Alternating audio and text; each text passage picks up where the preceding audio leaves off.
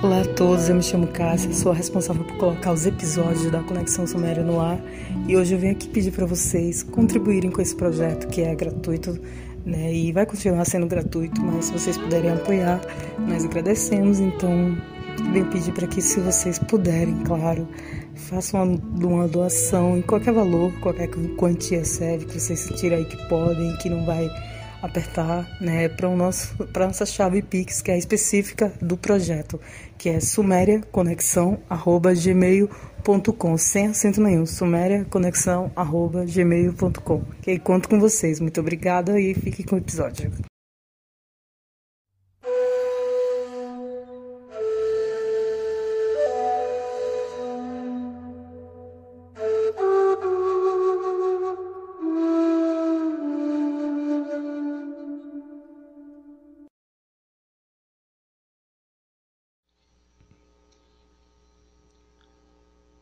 Essa testemunha presencial dos acontecimentos e participante-chave era o líder que havia aterrizado com o primeiro grupo de astronautas. Naquele momento, o seu nome e epíteto era Ea, aquele cujo lar é a água. E sofreu a amarga decepção de que o mando da missão Terra desce ao seu meio-irmão e rival Enlil, senhor do mandato, uma humilhação que não ficaria suficientemente mitigada com a concessão do título de Enk, senhor da terra. Relegado das cidades dos deuses e de seu espaço-porto no Edim, o Éden para fiscalizar a extração de ouro no Absu, África Sudoriental. Ea, Enk, foi além de um grande cientista que descobriu os hominídeos que habitavam aquelas zonas, e deste modo, quando se amotinaram e disseram: Já basta, os Anunnakis que trabalhavam nas minas foi ele quem pensou que a mão de obra que necessitavam se podia conseguir adiantando-se a evolução por meio da engenharia genética. E assim apareceu o Adam, literalmente o da terra, o terrestre. Como híbrido que era, o Adão não podia procriar mas os acontecimentos dos que se ecoa ao relato bíblico do Adão e Eva no jardim do Éden dão conta da segunda manipulação genética de Enk, que acrescentou o genes cromossômico, assim os extra necessários para a procriação. E quando a humanidade, ao proliferar, resultou não adequar-se ao que tinha previsto os deuses, foi ele, Enki, que desobedeceu ao plano de seu irmão Enlil de deixar que a humanidade perecesse no dilúvio. Uns acontecimentos que o herói humano recebeu o nome de Noé na Bíblia e Ziusudra nos textos sumérios, o original mais antigo. Ea, Enk, era o primogênito de Anu, soberano de Nibiru, e como tal estava versado no passado de seu planeta Nibiru e de seus habitantes. Cientista competente, Enki legou os aspectos mais importantes dos avançados conhecimentos dos Anunnakis a seus dois filhos, Marduk e Ningisda, que, como deuses egípcios, eram conhecidos ali como Ra e Tot, respectivamente.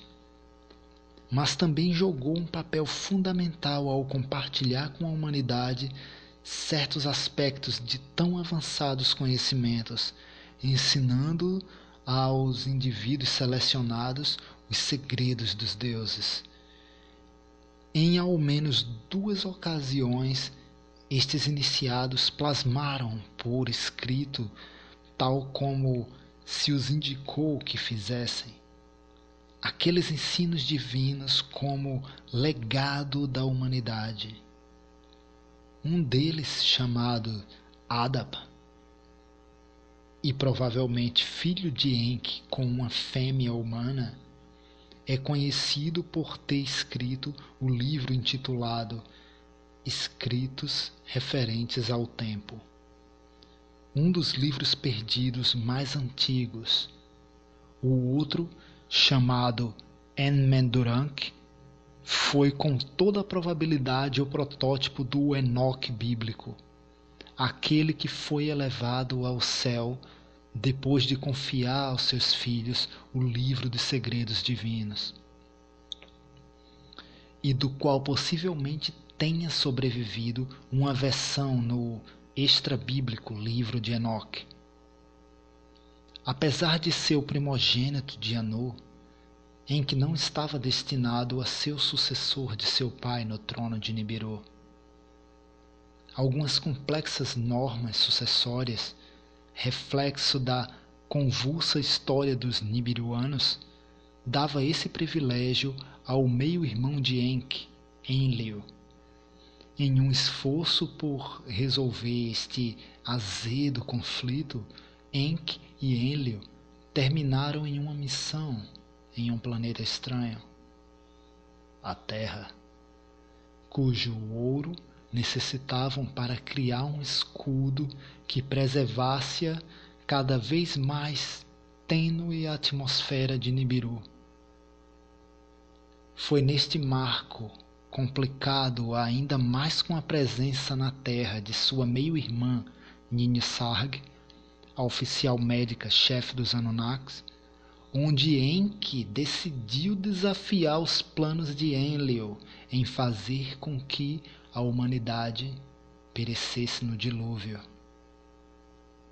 O conflito surgiu e seguiu adiante entre os meio-irmãos, e inclusive entre seus netos.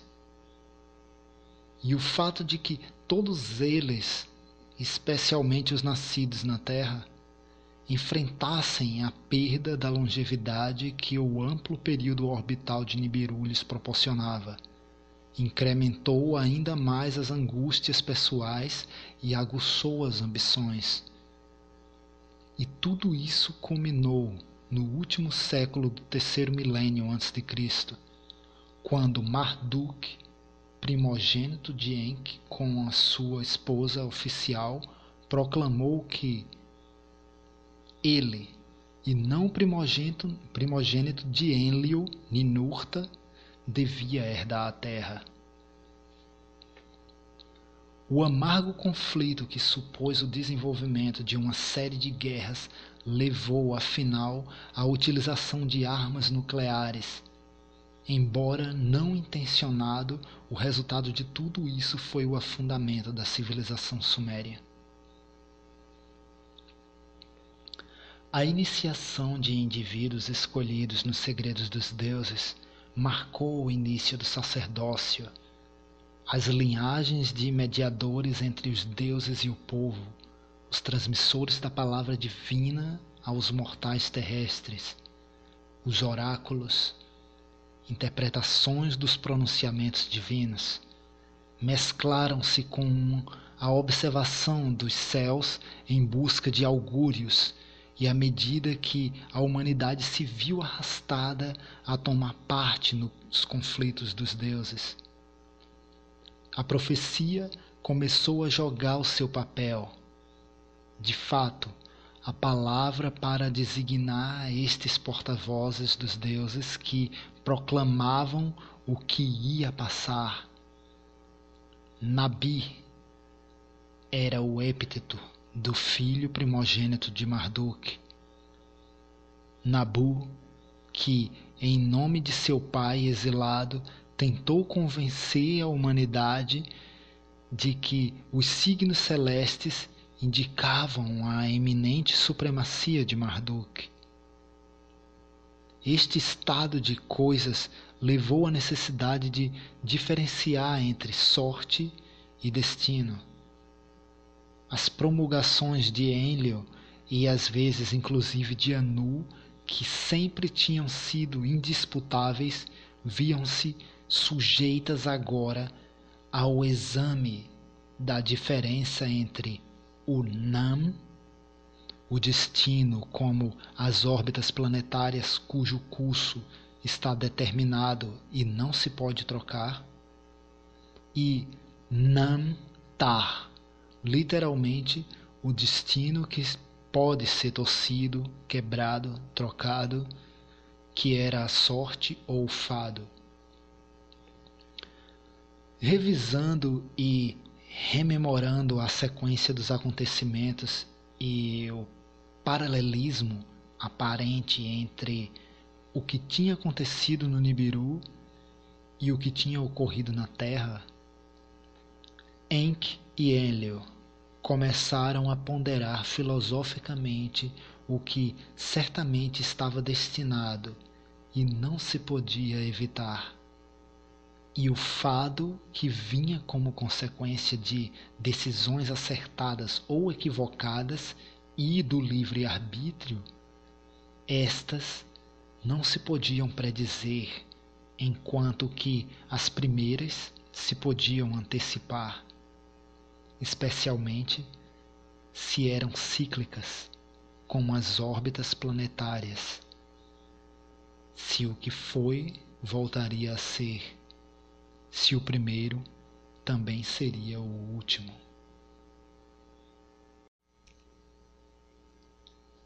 As consequências climáticas da desolação nuclear aguçaram o exame de consciência entre os líderes dos Anunnaki e levaram a necessidade de explicar às devastadas massas humanas por que tinha ocorrido aquilo.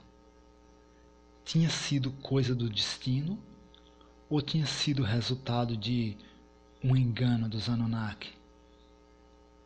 Havia algum responsável? Alguém que tivesse que prestar contas?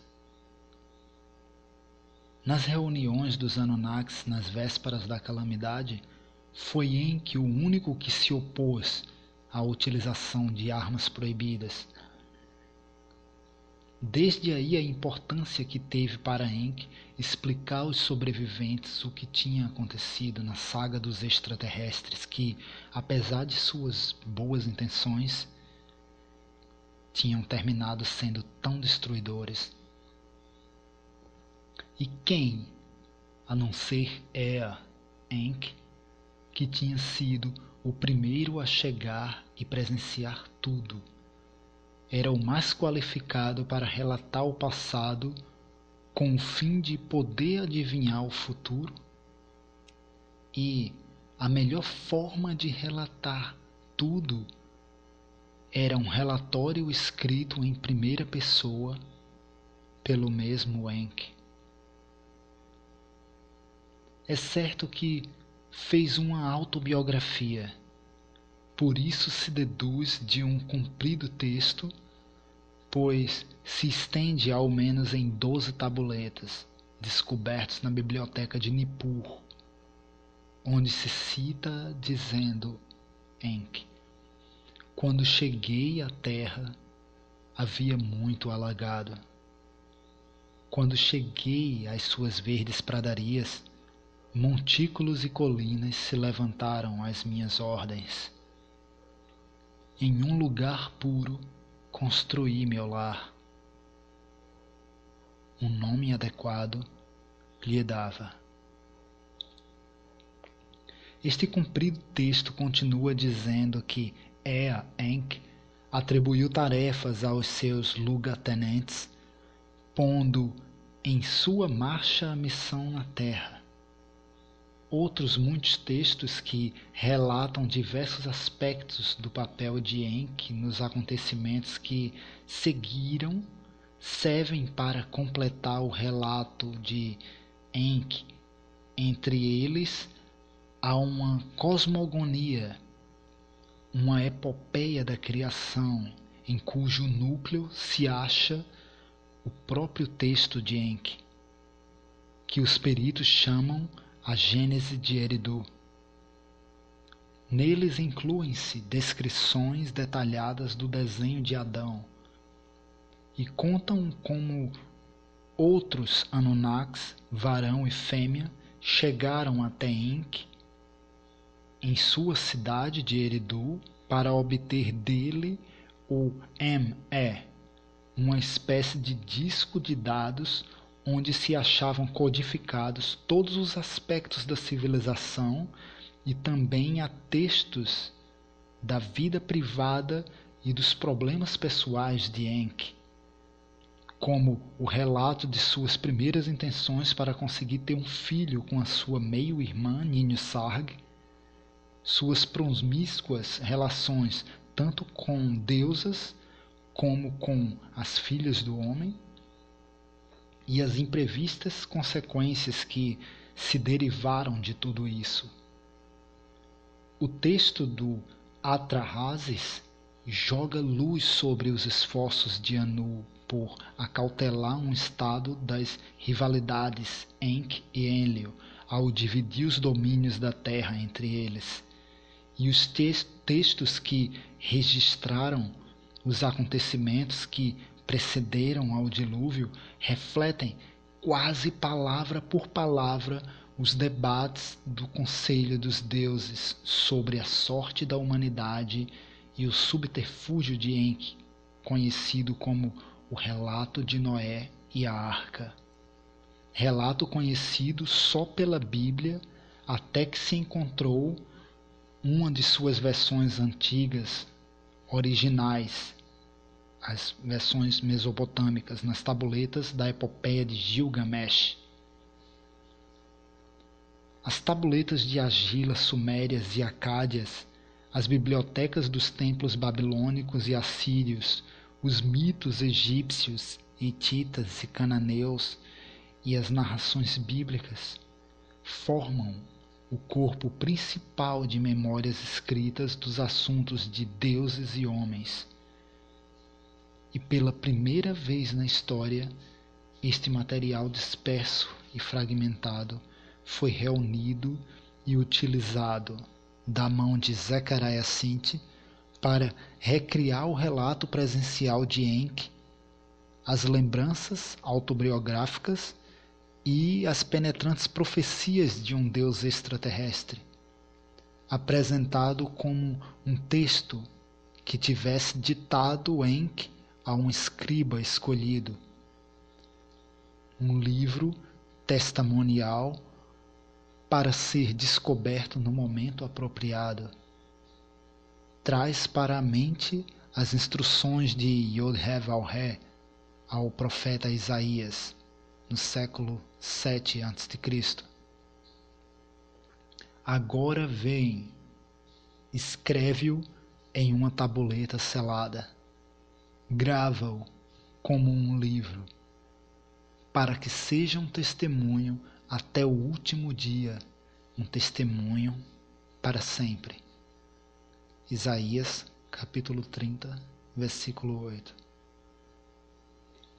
Ao tratar do passado, o mesmo Enki percebeu o futuro.